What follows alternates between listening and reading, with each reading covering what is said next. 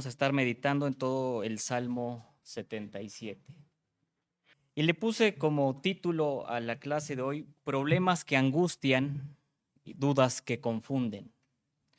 Problemas que angustian y dudas que confunden.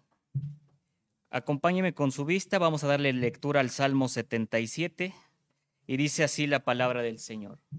Con mi voz clamé a Dios, a Dios clamé y Él me escuchará. Al Señor busqué en el día de mi angustia, alzaba Él mis manos de noche y sin descanso, mi alma rehusaba consuelo, me acordaba de Dios y me conmovía, me quejaba y desmayaba mi espíritu.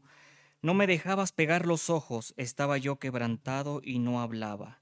Consideraba los días desde el principio, los años de los siglos. Me acordaba de mis cánticos de noche, meditaba en mi corazón y mi espíritu inquiría. ¿Desechará el Señor para siempre y no volverá más a hacernos propicio? ¿Ha cesado para siempre su misericordia?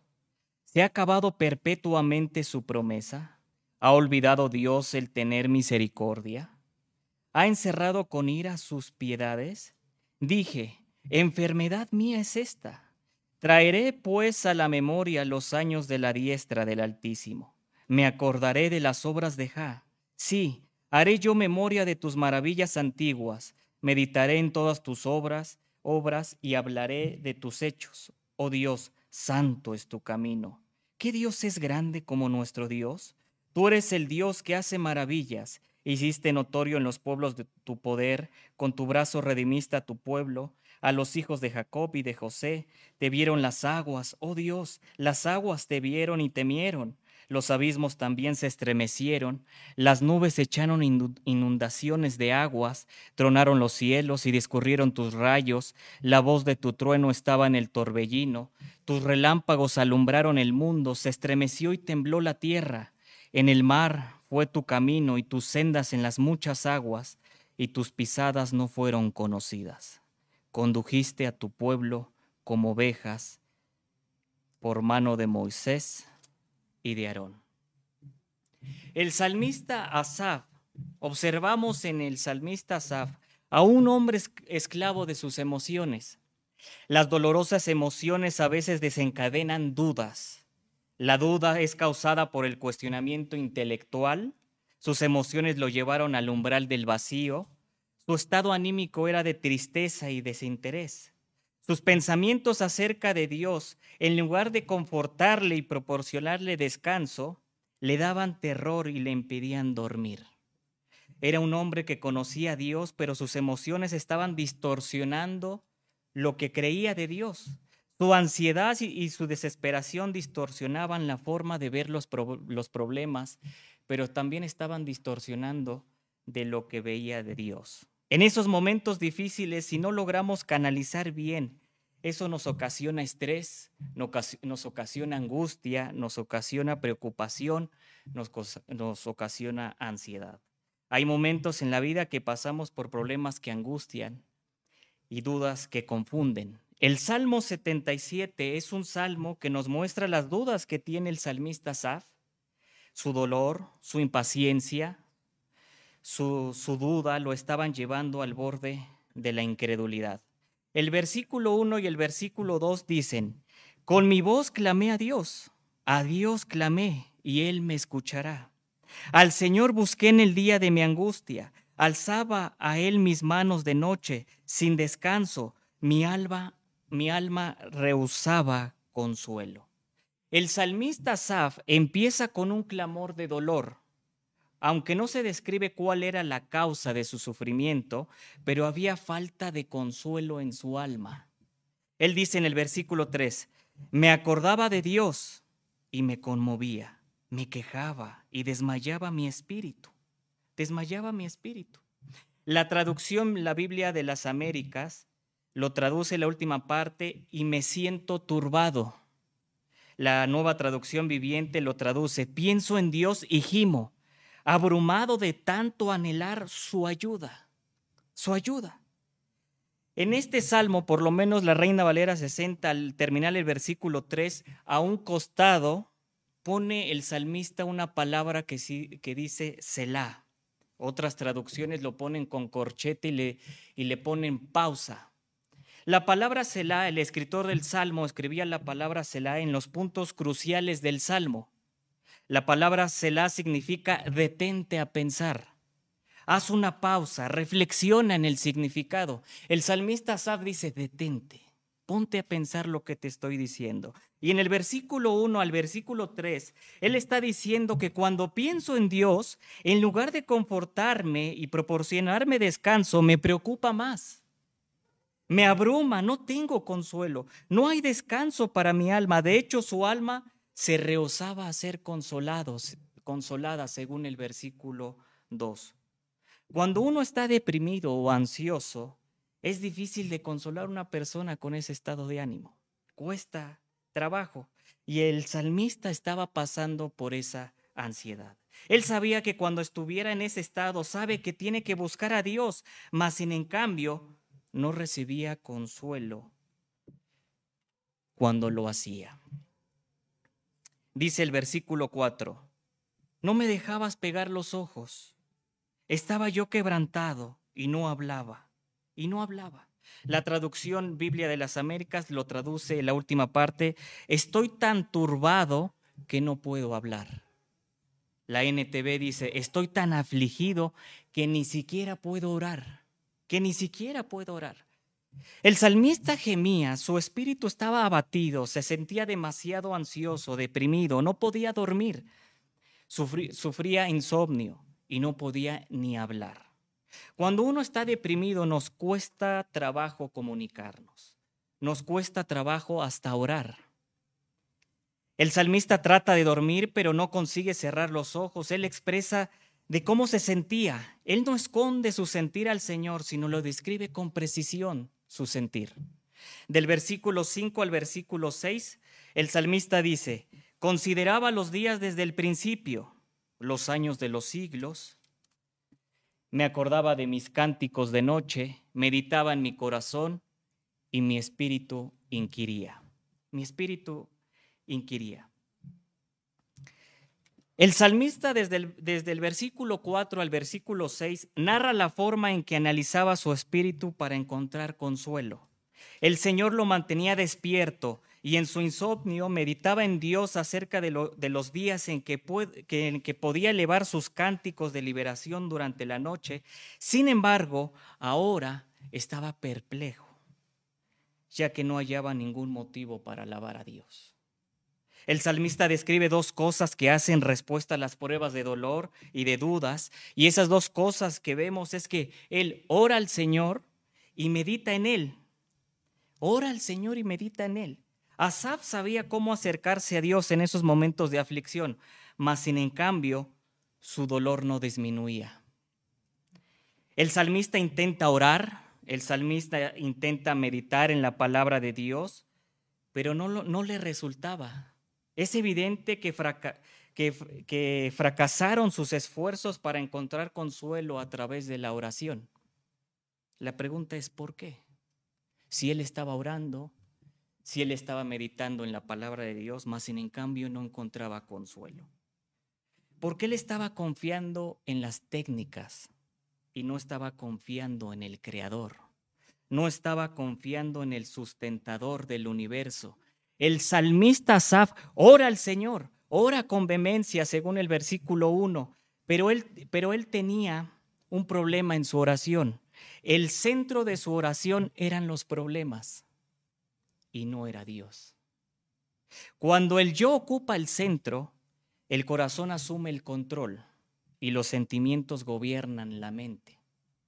El salmista dice que buscaba al Señor, pero su resultado era que su alma se, rehusaba consuelo, según el versículo 2.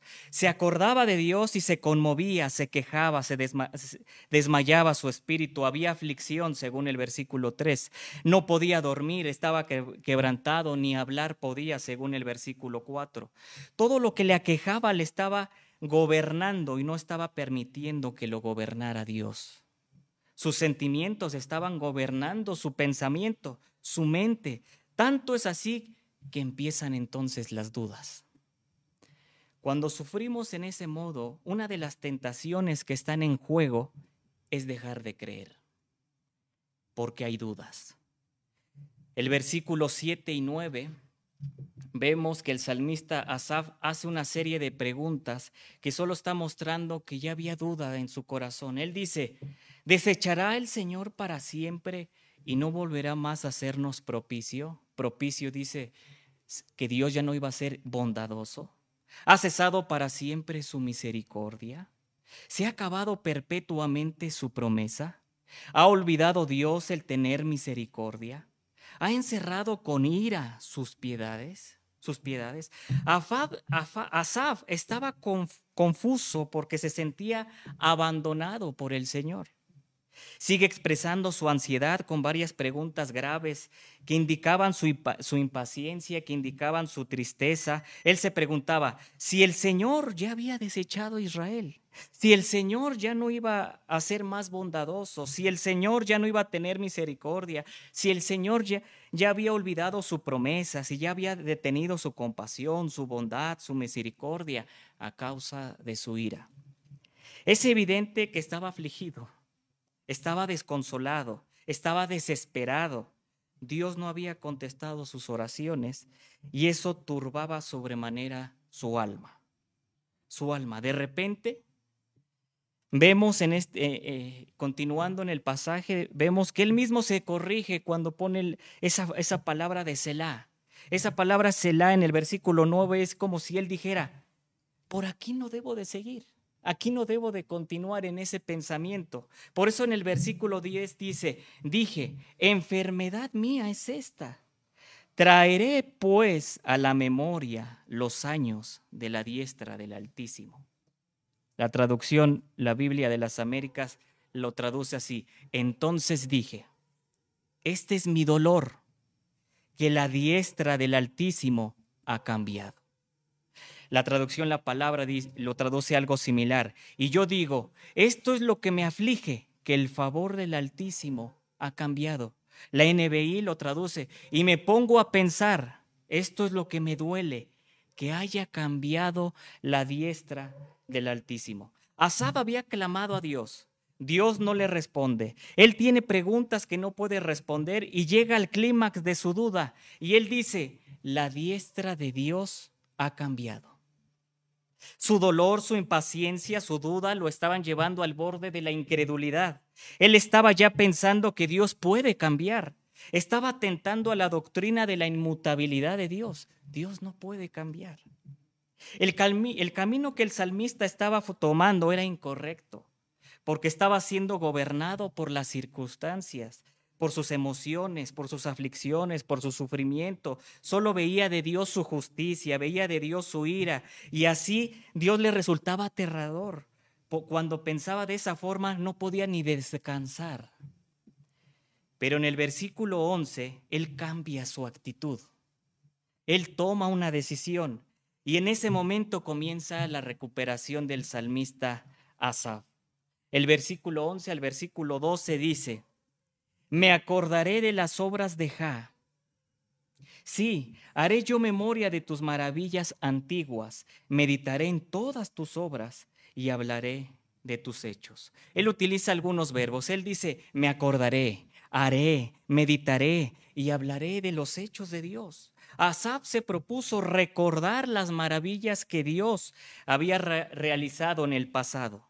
Ahora Asaf decide basar sus pensamientos en sus pensamientos en las obras y hechos de Dios. Su reflexión inmediata lo lleva a alabar a Dios, al Dios incomparable, al Dios santo, al Dios grande como su redentor. Él cambia su forma de pensar acerca de Dios.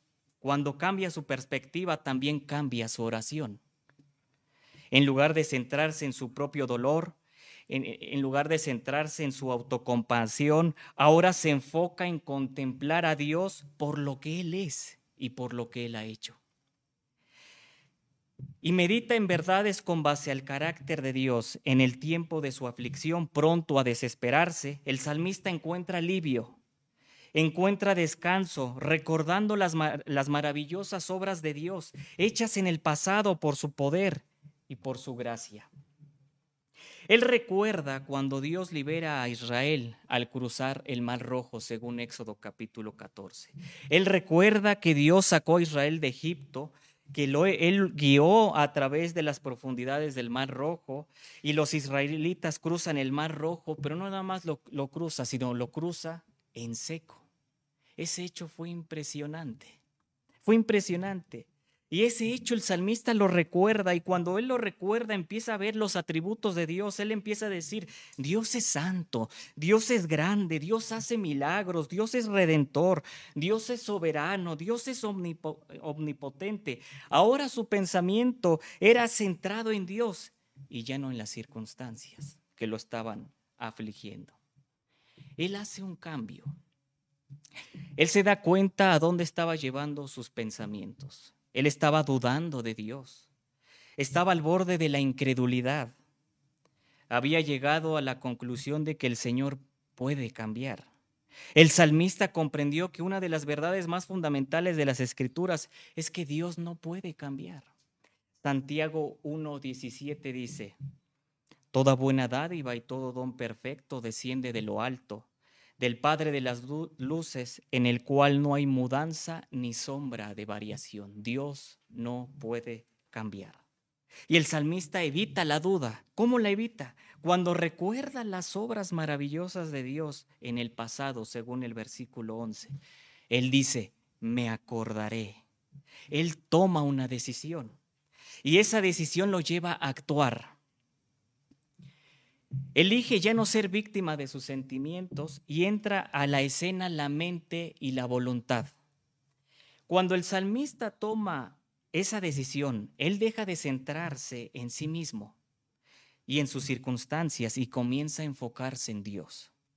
Uno tiene que enfocarse en Dios y no en nuestras circunstancias, no en nuestras peticiones, no en nuestras heridas pasadas, no en nuestras necesidades, no en nuestros sentimientos. Qué importante que antes de orar es meditar y comprender quién es Dios para que nuestras eh, oraciones se enfoquen en Dios y no en nuestras circunstancias. Tenemos la tendencia de suplicar primero y después meditar en Dios. Cuando pedimos antes de meditar en Dios, el centro de nuestra oración comúnmente son nuestros problemas, son nuestras aflicciones, son nuestras frustraciones, son nuestras ansiedades. No es lo mismo decir, Señor, estoy angustiado, estoy estresado, estoy deprimido, te necesito. Por favor, rescátame, sálvame. A decir, Dios, eres el Señor de mi vida y de mis problemas. Eres santo, eres, eres misericordioso, eres inmutable y puedo confiar plenamente en ti. Eres todo lo que quiero y necesito en mi vida. Deposito toda mi ansiedad en ti. Dame de tu consuelo, dame de tu paz. Las cosas cambian. La oración ya cambió. Ahora la oración, el centro de la oración es Dios, ya no son tus problemas. Cuando en el centro de la oración eres tú, ves que Dios no responde y ves que Dios no responde como quieres, como quieres, empieza entonces las dudas empiezan las frustraciones, empiezan las quejas, empiezan las oraciones como, Señor, si yo te he servido, Señor, si yo te he obedecido, Señor, si yo me porto bien, porque el centro de la oración eres tú y no es Dios. Su decisión final del salmista es creer en Dios, no por su emoción, no, por su intelecto, no por lo que él sabía de Dios, sino por una determinación que surgió de su voluntad. A pesar de las circunstancias, decide confiar plenamente en Dios por quién es Él y por lo que Él ha hecho. Cuando uno lucha con la duda, uno debe determinar en confiar en Dios por lo que Él es y por lo que Él ha hecho en nuestras vidas.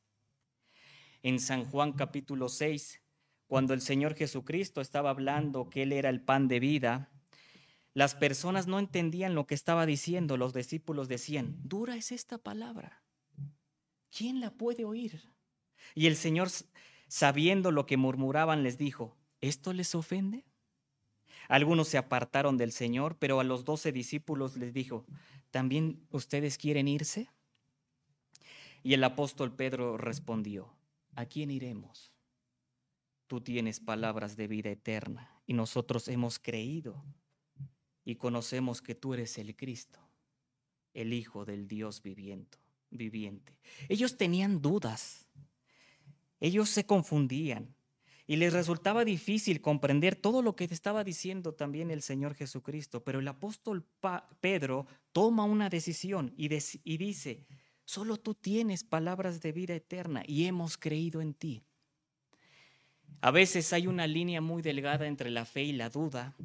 El salmista Asaf clamó con vehemencia una noche desde lo más profundo de su espíritu, escondrillando su alma para encontrar alivio a su angustia, y encontró consuelo al meditar en la liberación maravillosa de Dios durante el éxodo.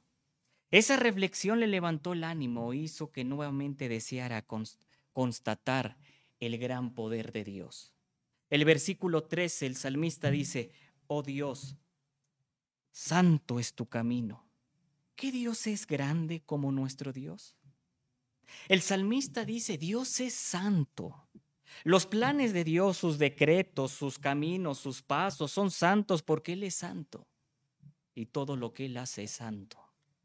Pero también dice que Dios es grande y habla de la grandeza de Dios y hace una pregunta, ¿qué Dios es grande como nuestro Dios?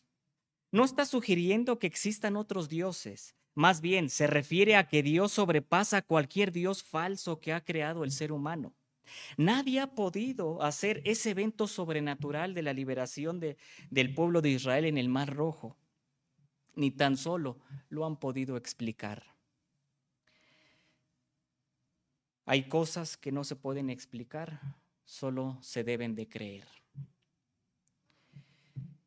Nadie puede hacer ese evento sobrenatural del Mar Rojo, como acabo de comentar, pero hablando de la grandeza de Dios y meditando un poco acerca de la grandeza de Dios y principalmente investigando acerca del sol, se dice que el sol funciona con el mismo principio de una bomba de hidrógeno. Una bomba de hidrógeno puede destruir en segundos una ciudad, en segundos. El Sol genera energía por la fusión de núcleos de átomos de hidrógeno. Sin embargo, este astro llamado Sol libera el equivalente de 100 millones de bombas de hidrógeno por segundo. Es más, el Sol en cuanto a tamaño supera unas 300 mil veces el tamaño de la Tierra. Es solo una de las 100 mil millones de estrellas de la Vía Láctea, que también es solo una de las 100 mil millones que, de las galaxias del universo conocido, y subrayo del universo conocido, de lo que Dios nos ha permitido conocer. En pocas palabras, en una pequeña fracción de segundo, el universo libera múltiples de billones de veces la cantidad de energía que cualquier invento humano. Vuelvo a repetir. En pequeñas fracciones de segundo, el universo libera múltiples de billones de veces la cantidad de energía que cualquier invento humano. Y todo esto lo creó el Señor con el poder de su palabra. Génesis capítulo 1, versículo 3, el Señor dijo, sea la luz. Y fue la luz. La grandeza de nuestro Dios. El rey David dice en el Salmo 145, versículo 3, grande es Jehová y digno de suprema alabanza y su grandeza es inescrutable. La palabra inescrutable quiere decir que no puede ser comprendida, que la grandeza de Dios no puede ser comprendida. El salmista Asaf, cuando él se enfoca en la grandeza de Dios, estaba encontrando alivio a su alma. El salmista, cuando él se enfoca en la santidad de Dios, estaba encontrando alivio a su alma. El versículo 14 dice, Tú eres el Dios que hace maravillas. Hiciste notorio en los pueblos tu poder. Las maravillas o milagros de Dios sobrepasan la comprensión humana. Cuando Dios libera a su pueblo en el Mar Rojo, un suceso único y difícil de entender para muchas personas, porque el mar se dividió y que el pueblo de Israel cruzara en seco. Difícil de entender, muchos no lo quieren aceptar, pero fue un hecho real que estaba confortando el corazón del salmista el milagro de la resurrección de nuestro Señor Jesucristo. Dice la historia en Mateo capítulo 28, versículos de 12 al 13, que la tumba estaba vacía. Ya no había un cuerpo en esa tumba. Se necesitaba una explicación de por qué estaba vacía, pero no encontraban esa explicación. Entonces los sacerdotes sobornaron a los guardias y los ordenaron que dijeran que sus discípulos vinieron a medianoche y robaron el cuerpo mientras nosotros dormíamos. y dijeron esa mentira. Hay cosas que no se pueden explicar, solo se deben de creer. El versículo 15 dice el salmista, con tu brazo redimiste a tu pueblo a los hijos de Jacob y de José. Y vuelve a poner la palabra Selah. Detente, reflexiona, medita, haz una pausa. La palabra redimir se refiere a un objeto o persona que ha sido librado de un peligro al ser comprado de de la esclavitud, con un enfoque en la relación del nuevo amo o del nuevo Señor. Dios había librado a su pueblo con poder y con autoridad de la esclavitud de los egipcios. Como creyentes, el mayor milagro fue en la crucifixión y la resurrección de nuestro Señor Jesucristo. Dios pagó el precio de nuestra redención. Dios nos salvó.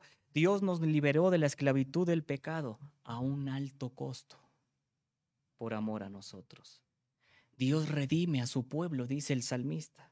Todos estos hechos deben de dar consuelo y esperanza, como el salmista Saf lo estaba teniendo.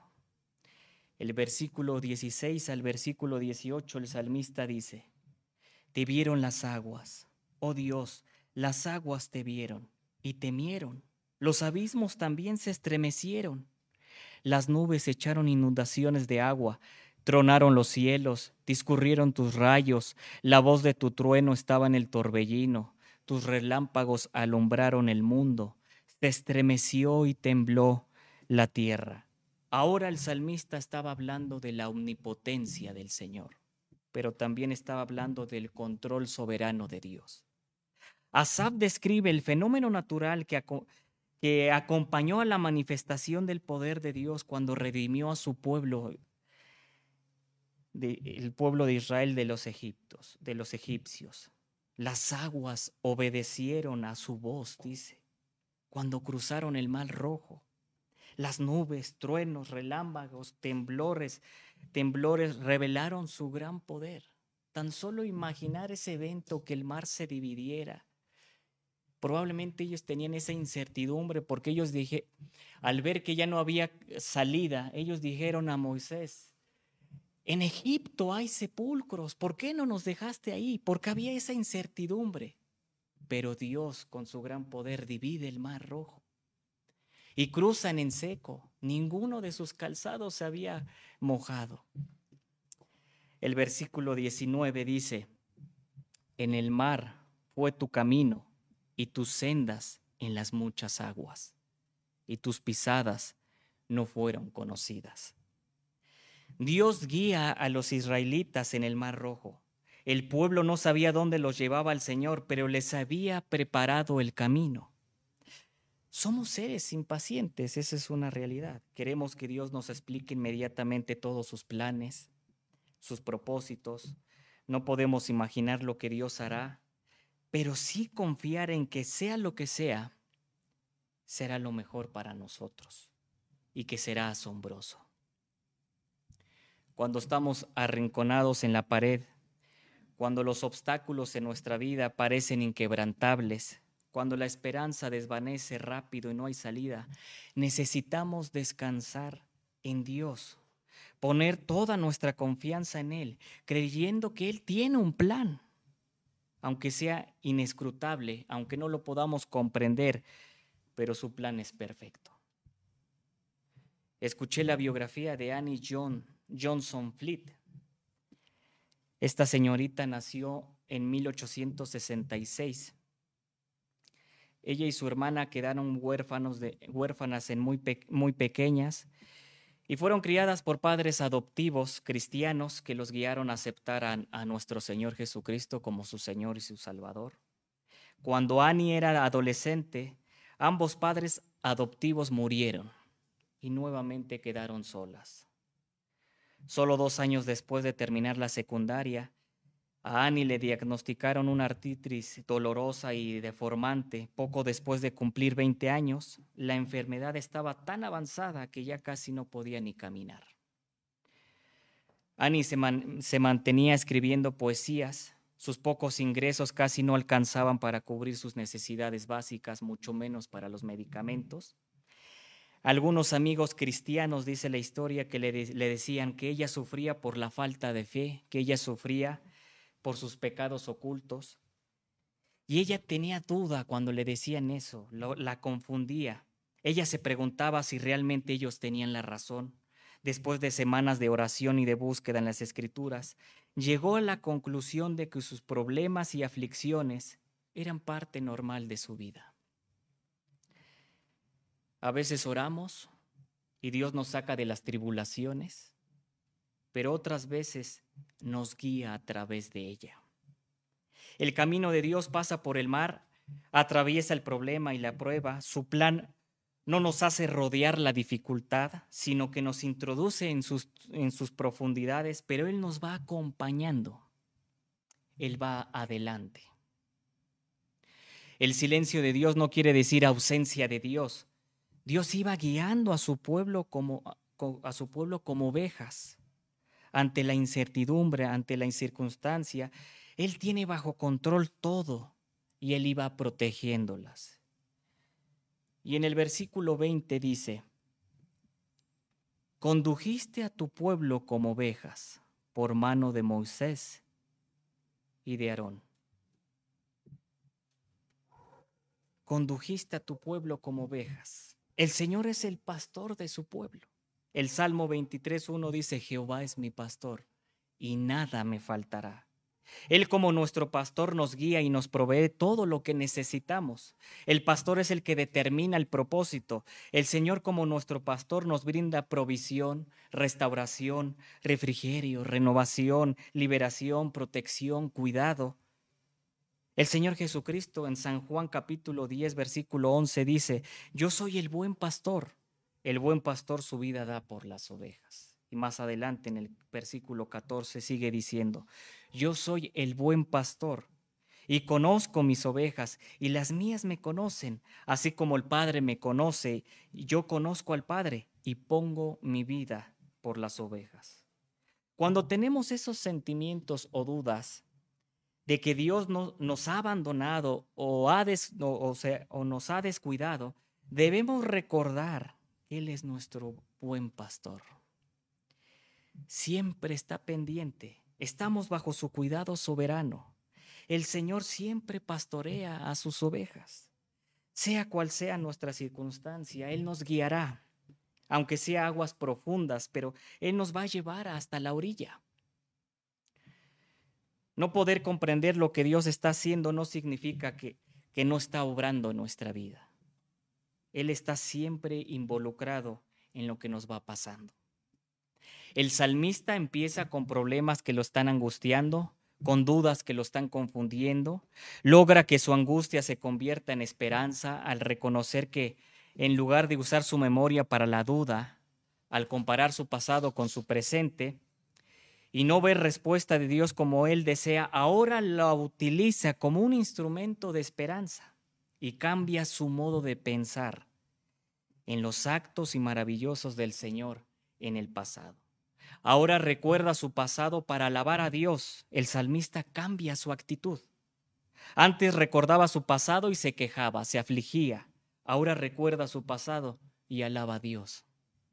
El consuelo y esperanza del salmista surgieron de su meditación al recordar quién es Dios y qué es lo que Él ha hecho. Recordemos lo que Primera de Pedro capítulo 5 versículo 7 dice, echando toda vuestra ansiedad sobre Él, porque Él tiene cuidado de vosotros. Vamos a orar. Padre, gracias Señor por tu palabra. Gracias Señor por recordarnos una vez más, Señor, que tú eres nuestro buen pastor, que tú eres Señor Santo, que tú eres grande, que tú eres misericordioso, que tú eres inmutable, que tú nunca cambias y en esas verdades debemos de descansar siempre, Señor. Cuando viene los problemas en nuestra vida que son inevitables, Señor, poder descansar en esas verdades, Señor. Tu palabra también dice que tu yugo es fácil y ligera, tu carga, Señor. Ayúdanos, Señor, a no solo tener información, sino que baje al corazón y poderlo aplicar en nuestra vida, Señor. Gracias por la bendición de poder abrir tu palabra, meditarla, estudiarla y reflexionarla, Señor. Gracias, te lo agradezco en el santo nombre de Cristo Jesús. Amén.